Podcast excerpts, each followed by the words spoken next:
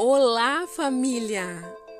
Que a alegria de Jesus esteja com todos vocês. Quarta-feira, 15 de dezembro, nosso terceiro dia do advento. Hum, será que hoje descobrimos quem é o tal Salvador que Deus prometeu a Adão e Eva? A passagem de hoje é a anunciação de Jesus pelo profeta Isaías. E a leitura bíblica está em, lá no livro de Isaías, capítulo 9, versículo 6. Adão e Eva tiveram seus primeiros filhos, Caim e Abel. Mas nenhum destes era o Salvador mencionado por Deus. Gerações vieram, gerações passaram e em nenhuma delas o Salvador apareceu. Puxa, parece que ele estava mesmo demorando a nascer, não é? Hum, será que Deus desistiu? Ou será que Deus esqueceu? Será que o homem viveria para sempre afastado de Deus? Algumas pessoas não mais acreditavam que ele viria. Outras nem se lembravam mais desta promessa. A desesperança habitava nos corações. Foi então que Deus chamou seu grande amigo, o profeta Isaías. Quem sabe o que faz um profeta? Profeta é aquela pessoa que recebe uma mensagem de Deus e é destinado a contá-la para outras pessoas.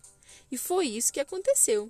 Deus disse a Isaías que o Salvador que iria nascer era o seu próprio filho, Jesus, que ele iria governar sobre céus e terra, e que o seu nome é maravilhoso, conselheiro, Deus forte, Pai da eternidade e príncipe da paz. Uau!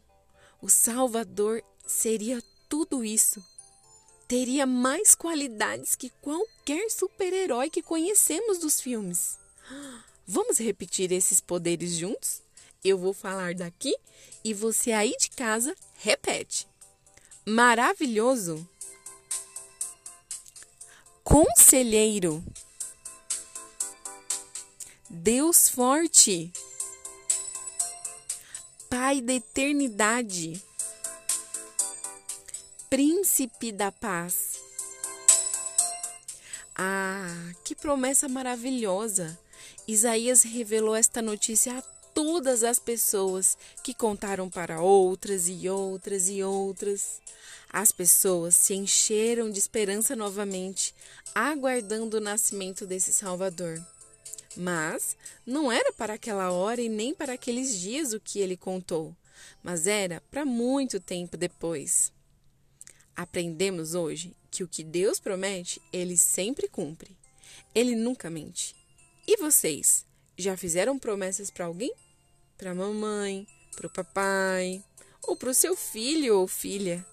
Promessas de ser mais obediente, de estudar todos os dias, de arrumar o quarto, de não ficar só na televisão, de levar a algum passeio, de orar juntos todas as noites. Hum, são tantas promessas que fazemos, não é? Conversem agora em família de promessas feitas uns aos outros, mas que por algum motivo ficaram pendentes. Depois, juntos, peçam a Deus que os ajudem a cumprir.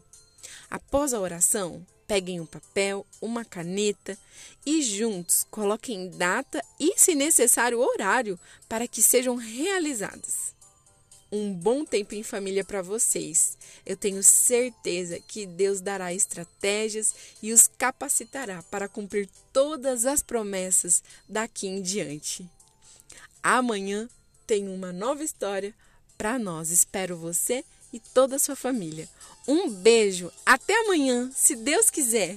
Tchau!